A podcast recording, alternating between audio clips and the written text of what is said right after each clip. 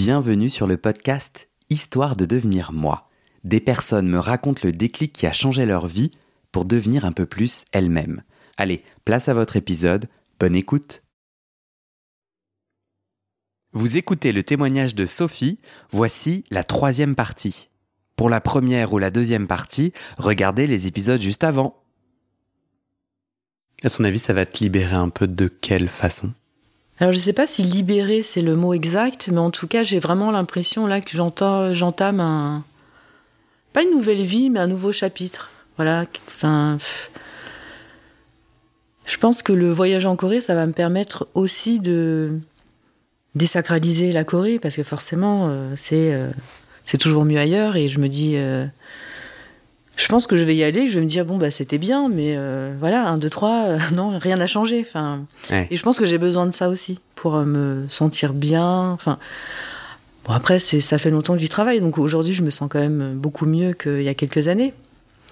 Mais je crois que j'ai besoin à la fois de découvrir bah, ce pays qui est le mien, la culture, les odeurs, les saveurs, d'être dans un pays où finalement les gens euh, passent et euh, je suis complètement euh, transparente parce que je suis comme eux. Hmm. Ça, c'est quelque chose aussi dont j'ai hâte. Mais en même temps, je crois vraiment que j'ai besoin d'arrêter de, me fantasmer la Corée comme vraiment le pays idéal où j'aurais été de toute façon, même si je sais que c'est pas vrai, hein, mais forcément plus heureuse, plus épanouie, que j'aurais été moi. Mais j'ai besoin un petit peu de désacraliser la Corée. Et est-ce que tu as l'intuition de ce que ce mouvement va te permettre? Non, j'ai. Je sens que ça débloque des choses, mais je ne saurais pas vraiment dire quoi. Peut-être avec plus de recul, mais euh, c'est vrai qu'aujourd'hui, je sens déjà le fait de voilà d'avoir décidé de partir en Corée, d'avoir reçu le, dossier, ça, je sens que ça a débloqué des choses, mais je ne saurais pas vraiment expliquer quoi c'est comme euh, avoir euh, un peu plus d'oxygène, mais je, j'aurais pas forcément de donner d'exemple, mais euh, hmm. ouais, un peu plus, de respirer un peu mieux, voilà. Hmm. T'es chouette. ouais, ouais, ouais. Est-ce que tu penses à des choses que t'as pas dites et qui seraient importantes pour toi de dire? Je pense que tout ce qui s'est passé là récemment, ça m'a fait comprendre aussi l'enjeu en fait de l'adoption internationale et euh, ça, c'est des sujets sur lesquels on discute vraiment beaucoup avec ma sœur. C'est vrai que je pense que les gens qui adoptent, alors pas forcément à l'international, mais qui adoptent, comment expliquer ça? Sans froisser personne. Mais froisse. Non, mais c'est vrai que quand j'ai des échanges avec les gens sur l'adoption, tout le monde voit ça comme un acte un peu d'altruisme, euh, donner sa chance à un enfant qu'on a sorti de la rizière ou. Euh, ou euh, des bas-fonds euh, d'une ville glauque. Euh, je pense que c'est aussi un acte d'égoïsme. Il y a beaucoup de parents qui, veulent à tout prix un enfant et qui réfléchissent pas forcément justement à, à l'enfant, qui, qui pensent à eux ce que ça va leur apporter. Et, ils le font pas forcément méchamment. Hein. c'est mais ils pensent pas forcément à ce que l'enfant peut ressentir, les questions qu'il va se poser, comment il va se construire sans avoir d'informations sur son passé. Donc. Euh, Toi, s'il y a des gens qui nous écoutent et qui sont en train de réfléchir à adopter. Oui, j'ai eu le cas d'une amie qui pouvait pas avoir d'enfant et qui m'a dit. Euh, qu'est-ce que je fais? Ouais, qu'est-ce que t'en penses? Qu'est-ce que t'en penses? Et enfin, mon réflexe a été de lui dire écoute, je pense que je suis pas la bonne personne. Parce que j'avais pas envie non plus de détruire toutes ces illusions. Donc je, je me sentais pas prête de. Euh, je me sentais pas prête à, lui donner une réponse euh, qui lui conviendrait. Hmm. En tout cas, et, mais elle m'a dit, elle a insisté, elle m'a dit, mais euh, tu seras pas le seul avis que je vais demander, enfin la seule personne à qui je vais demander son avis, mais j'ai besoin d'entendre toi ton, ton, avis. Donc je lui ai dit, je suis ni contre ni pour en fait. C'est pas pas le sujet. C'est simplement euh, il faut pas adopter simplement parce qu'on veut un enfant en fait. Il faut euh, il faut penser euh, ouais à l'enfant, pouvoir anticiper les questions qu'il posera plus tard moi, j'ai d'autres. Dans ma famille, du côté de ma mère, il y a d'autres enfants adoptés. Et j'avais notamment une tante qui a adopté deux, enfants espagnols, deux jumeaux espagnols. Bah, je vais dire, les, ils sont allés. ils ont passé toutes leurs vacances en Espagne. Ils parlent couramment l'espagnol. Ils, sont, ils ont plein d'amis espagnols. Ils sont complètement. ils se sentent vraiment moitié français, moitié espagnol. Et les parents de la même manière, les parents adoptifs. Et ça, je trouve ça génial. Et c'est vrai que au moins faire l'effort euh, d'aller voir le pays euh, d'origine des enfants, de d'en apprendre plus sur euh, la culture et pourquoi pas après programmer un voyage ensemble si les gens en ont les moyens à la découverte du pays. Je trouve que ça c'est c'est important de ne pas penser qu'à soi en fait hmm. on adopte et de comprendre que l'enfant il arrive avec une histoire et puis des blessures aussi. Hein, hmm.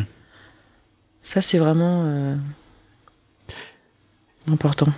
Pourquoi à ton avis, pourquoi, en tant que femme, euh, avant 44 ans, avant le dossier, avant le déclic de la mort de ta mère adoptive, pourquoi n'es-tu pas allée en Corée? Pourquoi n'as-tu pas pris ton destin en main? Mais et, c'est pas en mode je te culpabilise, c'est qu'est-ce qui t'a empêché de prendre ton ton destin en main? Je, crois que euh, j'ai malgré tout, même si euh, même si je voulais y aller, et même si je trouvais que ma mère était euh, injuste, ma mère adoptive était injuste, je, culpabilisais en fait. J'avais l'impression d'être ingrate, de pas euh, apprécier finalement ce que j'avais reçu. Et je me suis dit, c'est quelque chose qui va la blesser. Hmm. Donc je voulais le faire. J'étais vraiment, j'ai été tiraillée de toute façon depuis toute petite. Je voulais le faire absolument. Mais euh, voilà, je, je, me suis trouvé plein d'excuses euh, pour pas y aller. Mais maintenant, je comprends, puisque en fait, le déclic, enfin, je veux dire, je crois que c'était euh, quelques semaines après le décès de ma mère que je me suis dit, là, c'est bon, je, hmm. je, suis prête à aller en Corée. Donc, je me suis trouvé plein d'excuses.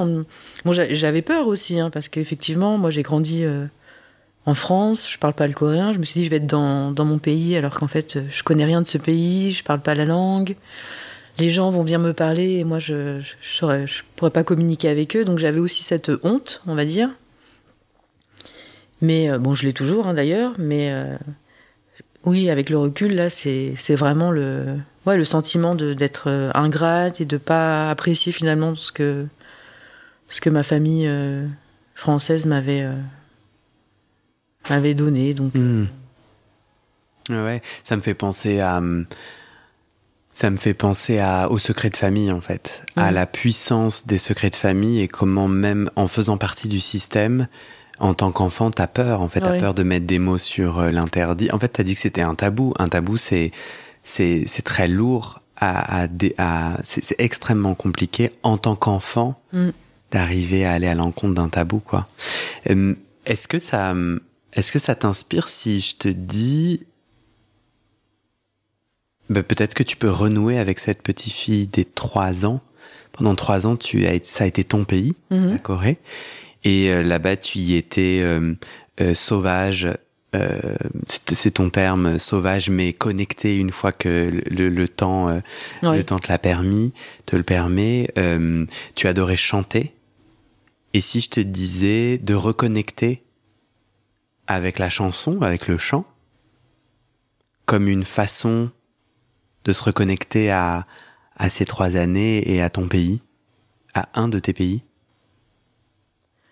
Oui, enfin, j'ai jamais été déconnecté de ça. Hein, c'est des mm. choses. Moi, enfin, je sais que la musique, ça, ça a toujours une place importante euh, dans ma vie. Donc, j'ai jamais vraiment déconnecté. Après, euh, bon, j'ai. De toute façon, j'aurais jamais pu être chanteuse parce que je, je voulais être chanteuse, mais que qu'on voit pas ma tête. Et à l'époque, euh, c'était pas. Mais aujourd'hui, c'est possible? Oui, aujourd'hui c'est possible. Parce que ça m'est passé. Enfin, j'ai pas forcément envie de d'être connu ou d'être entendu. En fait, j'aime euh, juste la musique, j'aime chanter, euh, mhm. sans forcément qu'on m'écoute. Ouais. Qu'est-ce que je peux te souhaiter? Hmm.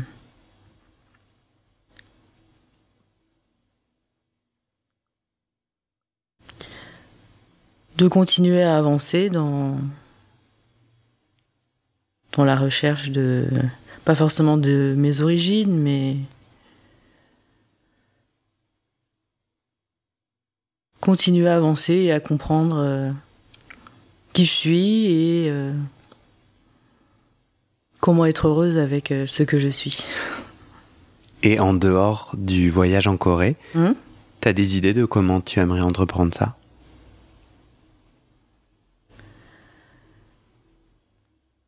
Je pense que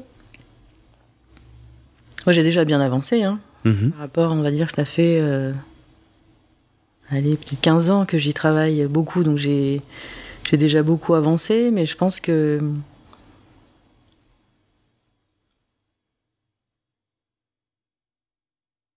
je crois qu'aujourd'hui j'accepte complètement le fait d'avoir été euh, abandonnée.